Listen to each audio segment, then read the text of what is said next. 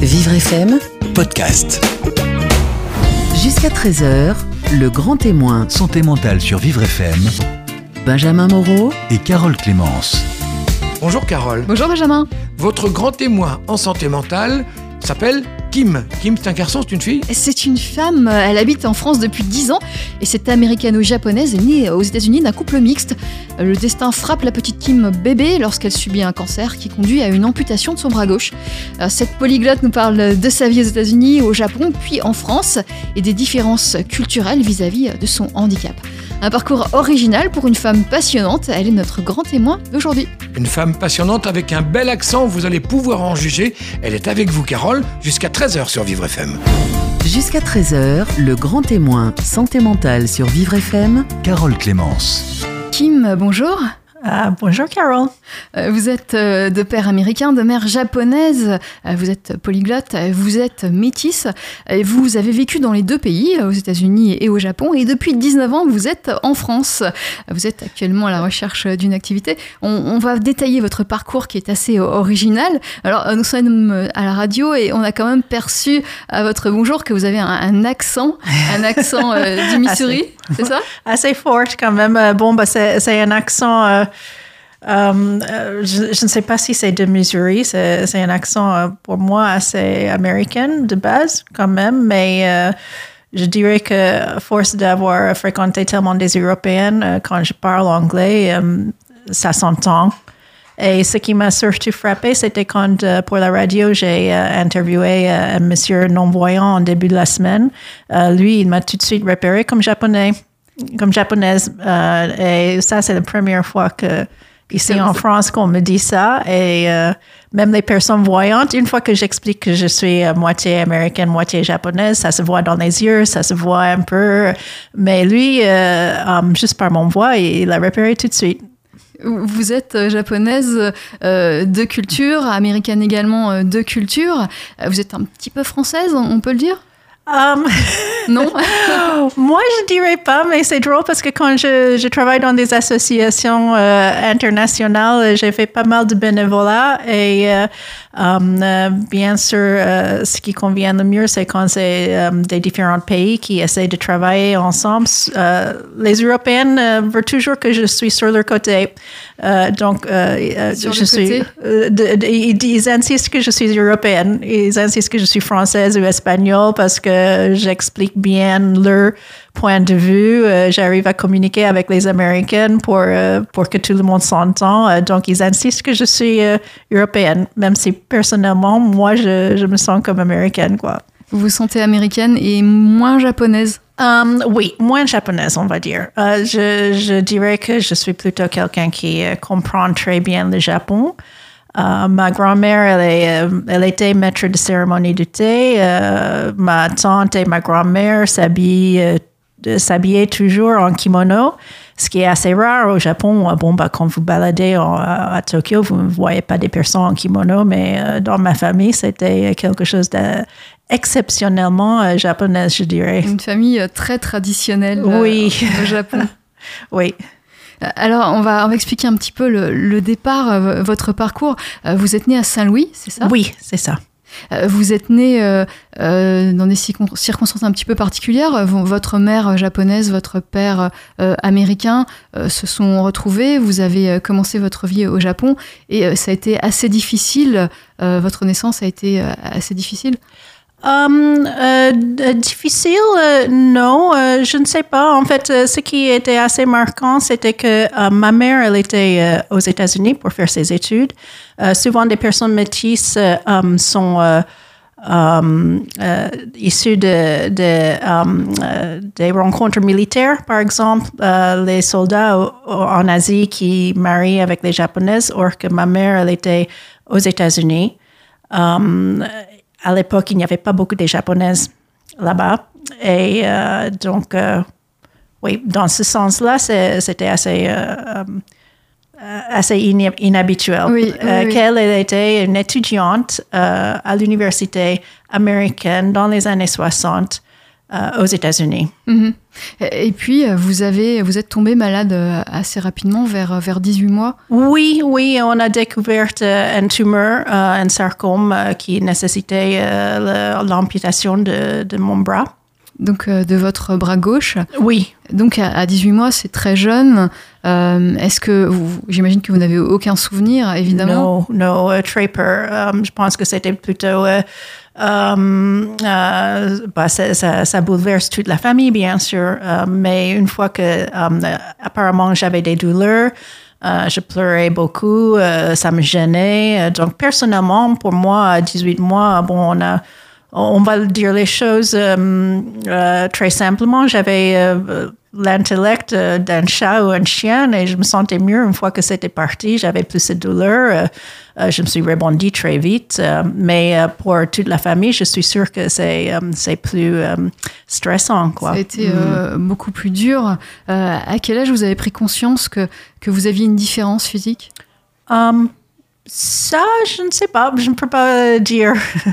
Il n'y a pas eu, à votre avis, de traumatisme. En tout cas, ça s'est euh, passé naturellement. Vous Oui, en fait, j'étais euh, très bien encadrée. Euh, J'ai des très forts souvenirs de l'hôpital où j'étais traitée. Les hôpitaux des enfants malades, c'est un univers assez spécial et ici, on peut découvrir maintenant plus euh, par le film, par exemple, euh, Les Mistral gagnants Oui. qui vient de sortir. Bon, ça a sorti déjà un mois, mais je suis sûre qu'on peut trouver euh, après sur vidéo et tout ça. Mais c'est les enfants, on ne se questionne pas. On vit les vies des enfants et on n'est pas consciente. On, on ne se lève pas pensant que, oh mince, maintenant je suis. bien, ça, ça, ce sont des pensées d'adultes qui viennent après. Euh, et euh, aussi un adulte qui, qui a un euh, problème qui se trouve d'un jour à l'autre physiquement modifié ou altéré. Amputé, oui, amputé, ça n'a rien à voir avec un enfant qui, qui est toujours comme ça.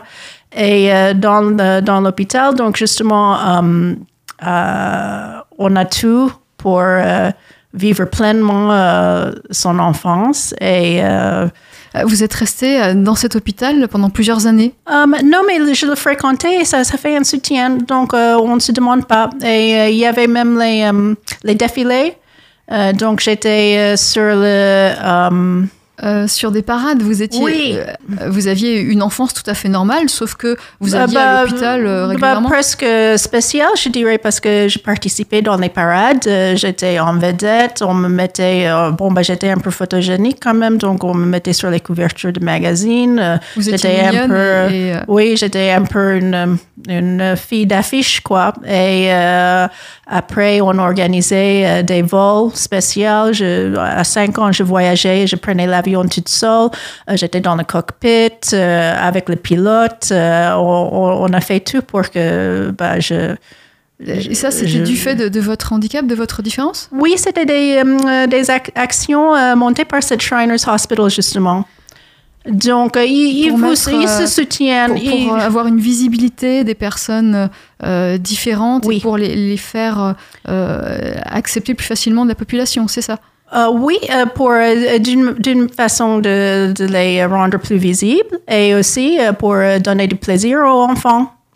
Et après, quand on est parmi les autres enfants, bah, ce sont juste des enfants, quoi. Et vous avez eu une enfance heureuse, Kim? Oui, oui, aux États-Unis, je dirais oui. Alors ça, c'était les États-Unis, mais à 7 ans, vous partez au Japon, vos parents euh, partent au Japon, et- Oui. et là, c'est différent? Oui, là, c'était euh, c'était comme jour et nuit parce que au Japon, euh, c'était plus euh, euh, que on ne se montre pas, euh, c'était plus protecteur. Euh, et je comprends, à l'époque, euh, je, je les en voulais euh, beaucoup. ça, Vous ça en vouliez, à votre, vos parents, votre famille? à, ma- à ma- à mes parents, à tous les, les entre guillemets, les adultes et même la société, que pourquoi est-ce que je ne peux plus me montrer? Euh, maintenant, Alors, avec un C'est-à-dire peu... que vous étiez, vous restiez à la maison, vous ne pouviez pas sortir, c'est ça? Euh, non, en fait, moi, j'étais un peu rebelle et euh, surtout garçon manqué. J'aimais grimper les arbres, sauter les murs, euh, créer des forteresses euh, dans les jardins. Euh, J'avais mon bicyclette. J'étais un peu une, une gangster de bicyclette euh, avec mon petit gant. Je faisais beaucoup de euh, des aventures, quoi. Um, mais euh, on essaie, on- on- les adultes autour de moi, um, surtout mes grands-parents japonais, étaient toujours inquiets que ce soit mal vu. Et je comprends maintenant que euh, c'était pour me protéger. Mais quand on est tout petit, c'était euh, pas la honte d'avoir un enfant différent, c'était euh, la peur que l'enfant soit malmené, c'est plutôt ça? Oui, et euh, que ce- ce- je serais blessée par les gens qui n'allaient pas me comprendre ou que mes sensibilités. euh, euh, donc, c'était un peu une contrainte parce que pour moi, je, je n'ai jamais questionné ça. Et pour eux, euh, eux, ils étaient plus dans le, le côté protectrice. Ils étaient surprotecteurs et, et ça vous ça vous gênait dans votre vie euh, de petite fille? Ça vous gênait, vous vouliez monter petit au- garçon manqué, oui. vous vouliez monter aux arbres euh, et c'était c'était difficile. Euh, oui, oui. euh, bon, c'est... Et, et comment fait-on justement pour pour jouer à des jeux euh, des jeux de garçons par exemple euh, lorsqu'on a un bras et, et pas deux? C'est- difficile, ça, ça pose des problèmes particuliers? Um, bah non, moi je. ce, ce- ce sont des, des questions qu'on on se débrouille, quoi. On a. um, moi, je, si vous, vous arrivez euh, demain, vous, euh, vous vous levez euh, sur une planète avec tout le monde avec trois, trois bras et tu te demandes, mais comment est-ce que vous faites avec deux bras? Mais c'est pas possible. Ben, c'est un peu comme ça pour moi. Je, je suis une personne qui a un bras. J'étais toujours comme ça. Je me débrouille, je trouve des moyens et euh, euh, de, d'essayer de me faire penser que euh, il me manque un bras, ben, ça, ça, ça, me, ça m'arrive pas dans mon esprit. C'est comme vous, euh, vous avez que deux. Oh, mais on peut, oui, pas trois. Ben voilà. Euh, on comprend bien. En tout cas, la différence, elle est, euh, elle est chez les autres, euh, chez les autres qui, qui vous voient différemment, mais pas chez vous où vous êtes tout à fait normal. Oui, je ne suis pas comme les autres et cette peut-être, je ne sais pas, cette, cette nécessité de, de faire en sorte que je suis comme vous, mais on n'est pas, personne n'est comme une autre personne. On est chacun individuel. On est tous différents. Et c'est ce qui fait la, la richesse, la richesse de l'humanité. Euh, Kim, vous êtes notre grand témoin aujourd'hui, euh, le grand témoin de la santé mentale. Nous continuons à parler avec vous. On continue à parler de, de votre parcours assez exceptionnel. Jusqu'à 13h, le grand témoin, Santé mentale sur Vivre FM. Carole Clémence. Le grand témoin, la santé mentale sur Vivre FM. Notre grand témoin aujourd'hui se nomme Kim. Elle est américano-japonaise, comme son accent laisse entendre. Et elle vit en France depuis presque 20 ans. Elle nous parle de son parcours. Alors, euh, Kim, je vous demandais tout à l'heure euh, si c'est pas difficile de, faire des activités sportives avec un bras. Et, j'ai senti que c'était une question qui, vous énerve finalement. Euh, euh, qui m'énerve? Ah oui, on n'a pas parlé trop, trop de sport, mais justement, j'aime beaucoup le sport, la natation.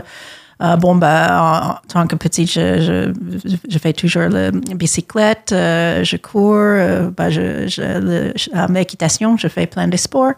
Vous faites Et, beaucoup de euh, sport. Et, et lorsqu'on vous demande, mais, mais comment tu fais avec, avec un bras, ça, finalement, c'est pénible puisque c'est des questions qu'on doit vous demander souvent. Et, et- Oui, oui, c'est un peu pénible parce que c'est juste que c'est c'est répétitif et je sais que les gens sont bienveillants et qu'ils n'ont pas l'habitude et euh, c'est des questions qui se posent.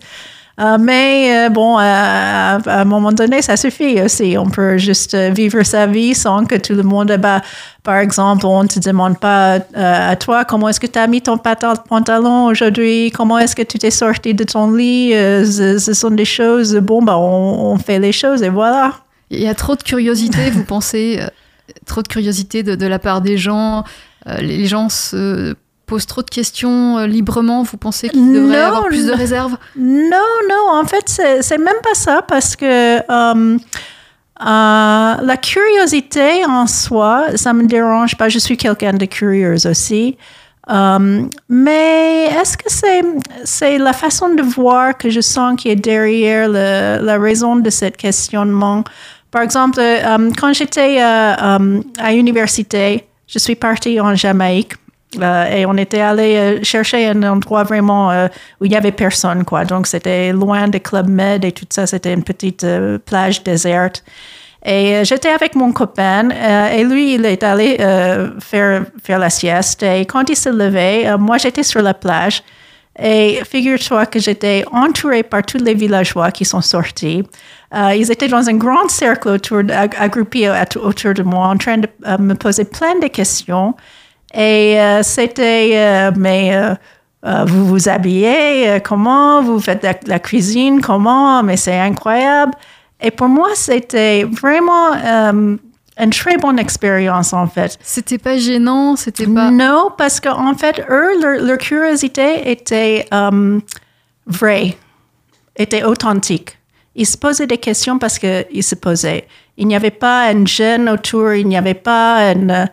euh, C'était naturel, c'était euh, enfantin, c'était. enfantin, euh, naturel, direct, euh, authentique. Et c'était pour moi très, très rafraîchissant. Parce qu'aux États-Unis et au Japon, il y a toujours cette un peu, euh, moi, je suis, je suis valide et euh, toi, tu es handicapé et comment est-ce que vous faites? Et euh, c'est le condo, euh, comment on dit? Euh, condescendance Oui, oui, oui. qu'on entend dans les voix, c'est quelque chose qui me gêne vraiment. Euh, donc, euh, Vous, vous l'entendez en, en France, justement, parce que vous êtes en France depuis 20 ans, vous, vous le sentez, ça? Bah, je, je dirais que je, je le sens assez souvent, euh, euh, mais euh, bon, ça peut être aux, aux États-Unis, ça peut être aussi euh, au Japon. Il y a des différences justement. Euh, vous avez vécu euh, dans les trois pays. Vous êtes Mhm. parti. euh, vous êtes vous êtes né aux États-Unis. Vous êtes parti à l'âge de 7 ans au Japon jusqu'à 12 ans et vous êtes retourné aux États-Unis. Et là, vous avez fait des études, des études jusqu'à la faculté. Vous avez fait des études de journalisme. oui. entre autres, après quoi vous êtes passé en France quelques années plus tard pour, pour y travailler. Alors vous avez bien vu des différences entre les trois pays, il y a des différences de mentalité culturelle très importantes. Est-ce que dans, votre, dans un cadre particulier, dans, celui du handicap, euh, il y a des différences euh, euh, notables? Euh, oui, bah, je dirais, je, vais être honnête, je, trouve que la France est assez un peu en retard avec tout ça. Aux États-Unis, je pense qu'ils sont vraiment au, euh, sur le front du progrès, mais pour la diversité, euh, tout simple, quoi. On est, euh, on n'est pas dans une question de handicap, parce que même le mot handicap, qu'est-ce que ça veut dire? Euh, et quand on voit l'origine du mot, et, parce que c'est un mot anglais, et euh, le, le vraie utilisation de ce mot, ça, ne- ça, ça, ça ne concerne pas uniquement les limitations physiques. On peut être handicapé économique, handicapé social. Moi, mon accent, c'est un handicap ici parce que les gens ne me comprennent pas euh, très bien parfois. Euh, on peut être handicapé parce que, bah, pour plusieurs raisons. Si on n'a pas un téléphone portable, on est handicapé. Donc, euh, euh, euh, la diversité, par contre, c'est d'accepter que les gens peuvent avoir des corps différents, euh, qu'on a chacun ses limitations, les choses qu'on peut faire, qu'on ne peut pas faire. Euh, on vient de toutes sortes de couleurs, euh, de, de tailles, de formes. Justement, vous parlez de, de handicap, des, des différentes formes euh, du handicap. Euh, venir euh, en France euh, avec euh, une culture américano-japonaise, c'est pas un handicap? Euh, ça peut être un handicap, oui, ça dépend. Donc, l'handicap, en fait, c'est quelque chose qu'on impose sur quelqu'un d'autre, en fait. Et c'est peut-être ça qui est le plus gênant. Euh, J'aimerais dire euh, d'ailleurs euh, que je sais que ici en France, on fait des efforts, mais pour peut-être pouvoir se merger plus avec le, monde entier. Le mot handicap, même ça, c'est un, un insulte maintenant. On dit plus ce mot. C'est un ancien mot que les personnes de, de configuration différentes maintenant refusent. euh, et euh, si vous allez aux États-Unis et vous, vous parlez de handicap, euh, vous allez voir, euh, vous pouvez insulter des gens. Alors, comment dit-on euh, aux États-Unis? Est-ce qu'il y a un nouveau mot ou est-ce qu'on on fait des... Oui, euh, et en fait, ça, c'est un peu euh, intéressant euh, côté politique et militante parce que maintenant, on dit disability et disabled, qui est aussi un mot qui n'est pas très agréable non plus. Um, la différence entre le disabled et le disability movement, c'est que c'est les personnes qui ont choisi eux-mêmes ce mot. Donc, on s'est dit qu'il n'y a pas de joli mot pour ça. on va accepter disabled, c'est quelque, c'est un terme assez clinique, c'est assez neutre, c'est assez froid, mais au moins c'est un mot que les gens ont choisi eux-mêmes pour se décrire. Moi, personnellement, moi, je, je dis que je suis une personne avec un bras. Voilà, c'est ça. Vous ne dites pas je suis disabled. Je, je, peux me considérer comme partie de cette disability movement, oui, euh, forcément, parce que je suis militante et euh, à fond et ça me dérange pas du tout de m'associer avec ces gens. Mais si on, vous me demandez de me décrire, je vais dire que je suis une personne avec un bras. Mhm. Voilà. Voilà, c'est ce que c'est ce que vous euh, vous expliquez. Alors les États-Unis, c'est le, le, fer de lance hein, un peu pour le, du mouvement euh, euh, du mouvement pour, pour les personnes différentes. C'est oui, un petit peu là que, que, tout commence, en tout cas. On voit aussi, mais avec les, euh, les transsexuels, euh, les, les, homosexuels, bah, toutes les personnes qui étaient classiquement un peu à l'écart, les, les, outsiders, les personnes dans les marges. Uh, ça peut être plusieurs choses, oui, mais maintenant, je pense que même au niveau du lycée, on fait des énormes progrès pour la visibilité de toute différence. Et au Japon alors Le Japon, est-ce que c'est pareil? Est-ce que le Japon a suivi l'exemple des États-Unis? Donc, au Japon, c'était très difficile pour moi de, de partir de, des États-Unis pour y arriver. Euh, quand j'avais 7 ans, à cet âge assez sensible et euh, justement où je suis en train de former euh, mes propres idées sur les choses. Et c'était quelque chose de um, se cacher, de ne pas se montrer, uh, de rester discret. Um, on va dire que le Japon, les Japonais sont discrets. Ça, il n'y a pas de. C'est un cliché. Ils sont oui, ils sont très discrets, en tout cas. Uh, et um, comme je dis maintenant, en tant qu'adulte, je comprends mieux que c'était pas par honte, mais uh, peut-être par peur de que je, je serais blessée. Euh, que je mais, mais est-ce que c'est arrivé? Est-ce que vous avez été euh, maltraité Est-ce que vous avez été choqué par, euh, par d'autres enfants, par exemple? Oui, euh, bah, quand j'allais justement parce qu'il n'y avait pas de visibilité. Euh, donc, euh, quand j'allais dans les supermarchés, les gens pointaient leurs doigts, ils étaient un peu le, le bouche bée, euh, bouche ouverte. Oh, regarde, cette personne, ah, elle n'a qu'un bras. Et um, vous étiez petite fille à cette époque. comment vous le preniez? Oui, oui bah, j'étais. Bah, personne n'aime que quand quelqu'un pointe le doigt à quelqu'un, c'est désagréable. Euh, et surtout quand c'est, je ne sais pas, le gêne sacré dans l'espace entre les deux personnes, dans l'inconnu et dans la peur, peut-être. Euh, justement, cette expérience que je, parlais euh, au Jamaïque, il n'y avait pas, parce que personne n'était dans la situation que moi je suis mieux que, que toi. C'était vraiment juste des questions qui venaient dans la tête comme ça, et sans aucun gêne du tout. Et euh, um, or quand on commence à, se questionner, à se poser, à hésiter, à se perdre sans confiance en soi aussi, comment est-ce que j'abrège ça? Comment est-ce que je pose la question? Cette question, ça me, dérange, je veux savoir la réponse, mais comment est-ce que je le pose? Euh, là, on crée euh, une espèce d'ambiance qui n'est pas très confortable. Et c'est cet inconfort, ce manque de confort peut-être qui, est à la fond de, oui, et, et donc cette, euh, ces, ces, temps un petit peu difficiles au Japon, euh, comment les avez-vous surmontés quand vous étiez enfant? Est-ce que ça, euh, ça a influencé votre caractère, votre façon d'être avec les autres? En fait, moi, tant que euh, moitié japonaise, moitié américaine, euh, bah, je voulais rentrer aux États-Unis. Euh, c'était tout simple. Si j'étais une japonaise 100% sans cette recours, ça aurait été une complètement différente histoire. Mais comme j'étais américaine et mon père était américain et j'avais de, de famille, mes grands-parents qui étaient toujours aux États-Unis, je n'arrêtais pas à insister est-ce que je peux rentrer aux États-Unis jusqu'au point où j'ai quitté ma famille à l'âge de 12 ans et je suis retournée aux États-Unis toute, toute seule. seule. Oui. Toute seule. C'est fou ça. Les, vos parents vous ont laissé partir à 12 ans? Oui, euh, oui, ils m'ont laissé.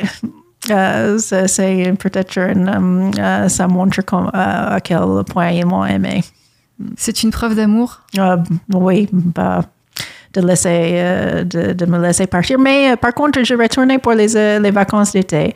Euh, et euh, les écoles américaines, on a trois mois de vacances en été. Donc, euh, je, retournais régulièrement au sein de famille aussi. Mais Kim, Kim, vous restez avec nous. Vous êtes notre grand témoin aujourd'hui. On continue à, évoquer votre parcours puisque des États-Unis, vous êtes passé au Japon, vous êtes revenu aux États-Unis et après vous êtes passé en France. Et là, on va également en parler. Jusqu'à 13h, le grand témoin, Santé mentale sur Vivre FM. Carole Clémence. Le grand témoin santé mentale. Aujourd'hui, notre invité est Kim. Kim, une américano-japonaise, comme vous pouvez l'entendre à son accent. Alors, c'est plutôt un accent américain. C'est... Oui, moi je dirais, mais euh, comme ce monsieur a, a repéré tout de suite que j'étais japonaise, euh, euh, bah, pour certaines personnes qui connaissent surtout les japonaises, peut-être ils entendent un, peu, un petit peu d'accent derrière aussi. En tout cas, pour nous, Français, ça a l'air, pour la plupart d'entre nous, ça a l'air américain et c'est très agréable à entendre. Alors, Kim, euh, on expliquait que vous étiez retourné au Japon, que ça avait été euh, un peu difficile puisque la, la vision euh, des personnes euh, japonaises euh, du handicap n'était pas forcément euh, euh, très, très moderne. Euh, vous nous l'expliquez tout à l'heure, mais euh, Oui. les choses ont changé par la suite. Oui, c'était dans les années 70. euh, c'était très fermé. euh, on ne voyait pas du tout euh, les personnes handicapées. On n'en parlait pas, euh, surtout par, euh, par peut-être un respect. Mais euh, en tout cas, euh, c'était quelque chose euh, qu'on euh, mettait à côté. Euh, mais ensuite, je- donc, je suis retournée aux États-Unis euh, pour faire mes études. J'ai passé les étés au, au Japon. Je retournais. Et en fait, j'ai vu un grand changement dans le début des années 80. Euh, euh, il y a eu un écrivain qui a publié un livre, euh, c'était une personne handicapée qui a fait le, grand, euh, le grand témoin de, ses vécus et s'est exprimé complètement à fond.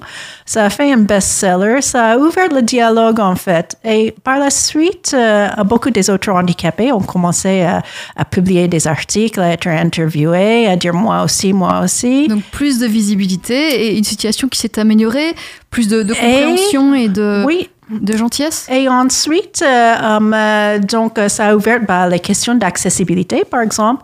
Et euh, le Japon, c'est un pays très réactif. Quand ils font quelque chose, ils, ils le font à 200%. Et euh, ils ne traînent pas. Ils arrivent à faire des choses assez rapidement aussi. Euh, donc, d'une année à l'autre, quand je suis retournée, bah, je dirais que le long de deux, trois ans, ça a pris juste ça. Um, la- le pays était différent. Euh, C'était un différent um, pays. Et aujourd'hui, on pourrait dire que le Japon, c'est mieux qu'en France au niveau euh, de l'accessibilité. Oh oui, oui, beaucoup, euh, beaucoup mieux. Um, mais en fait, euh, au Japon, on a des problèmes de séisme qui sont tout le temps. Donc, il n'y a pas des, des vieux bâtiments. Euh, ils, sont, ils reconstruisent euh, peut-être par obligation euh, régulièrement. Certains anciens bâtiments sont conservés, mais c'est très difficile de les maintenir. Il y a très, très peur, en fait. Ils, détruisent et ils reconstruisent constamment. Donc, c'est très facile d'implémenter de, des choses accessibles.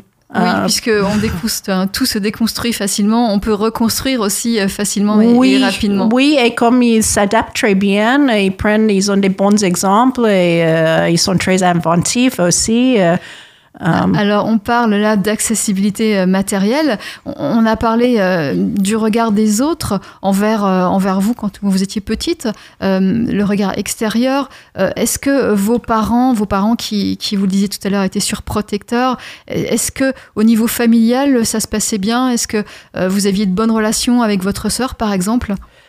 Euh, oui, oui, euh, j'étais. Bah, euh, c'était euh, une famille assez normale, je dirais. Je ne dirais pas que mes parents étaient surprotecteurs, mais c'était surtout me- mes, euh, ma famille japonaise. Mes grands-parents. euh, oui. Le côté, j'ai un côté de, de ma famille, la moitié de ma famille, on dirait, qui est 100% japonaise. Et euh, pour eux, bon, bah, c'est, c'est normal qu'eux, ils, avaient, ils avaient des différents as- m- différentes façons de, d'accueillir une personne handicapée que la Que- moitié qui était américaine. que, que vos Et peut-être c'était un débat entre mon père et ma mère aussi.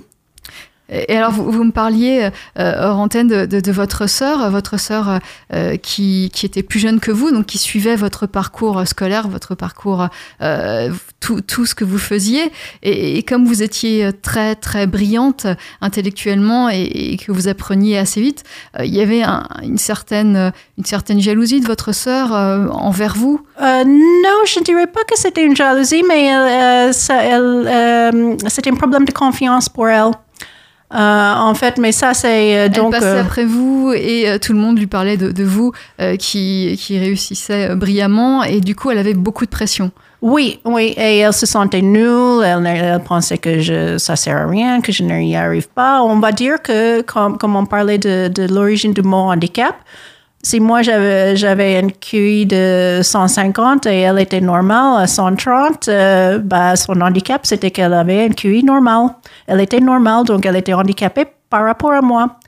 Euh, donc, euh, et comment vos parents ont géré, euh, ont géré la chose, ont géré le, le handicap de votre sœur? Bah, quand je suis partie, bon, bah, on va dire parce que vous voyez comment c'est contraignant ce mot handicap, parce qu'elle n'est pas handicapée, elle est normale, mais par rapport, comparé à moi, elle était moins intelligente, c'est tout. Elle avait un désavantage dans, dans ce sens, dans, dans le sens scolaire. Donc, ça s'est très vite régulé. Euh, réglé quand je suis partie aux États-Unis, bien sûr, parce qu'il n'y avait plus de comparaison. à l'âge de 12 ans? Euh, mais euh, avant, euh, il nous a fait, euh, bon, mon père, euh, il a l'idée de donner à ma sœur euh, certaines activités euh, qui étaient interdites pour moi. Et euh, comme j'étais intelligent, euh, je pouvais accepter et comprendre ça, que ce n'était pas une contrainte, que c'était pour le, le bonheur de ma sœur, que je laissais tranquille avec des activités dans lesquelles elle pouvait pratiquer s'épanouir. et- euh, s'épanouir sans être comparé à, à moi qui le faisais toujours mieux. Quoi. par, par exemple, L'équitation, c'était pour elle son, son truc spécial. Je- je- mon père m'a interdit de euh, d'aller euh, euh, à l'école d'équitation, de toucher aux chevaux, mais j'avais plein d'autres choses à faire et voilà, ça s'est passé très bien entre nous. Mm. Et puis vous avez fait, vous avez fait des écoles, une école de journalisme. Vous êtes, vous avez travaillé en tant que journaliste aux États-Unis? non, en fait, j'ai jamais travaillé euh, tant que journaliste parce qu'après, je suis très vite allée dans le en marketing et l'édition. Euh, et euh, comme je voulais toujours euh, faire des études d'art, um, je, je me suis très vite accrochée dans l'informatique et tout ce qui était graphisme et production. J'ai un côté qui est plutôt visuel, je dirais, et ça m'a toujours parlé. vous vouliez donc, devenir artiste et, et lorsque vous êtes arrivé en France, là j'avance rapidement puisqu'il nous reste plus énormément de temps pour cette émission. Lorsque vous êtes arrivé en France, vous avez essayé de, de suivre des cours aux Beaux-Arts et vous y êtes parvenu d'ailleurs.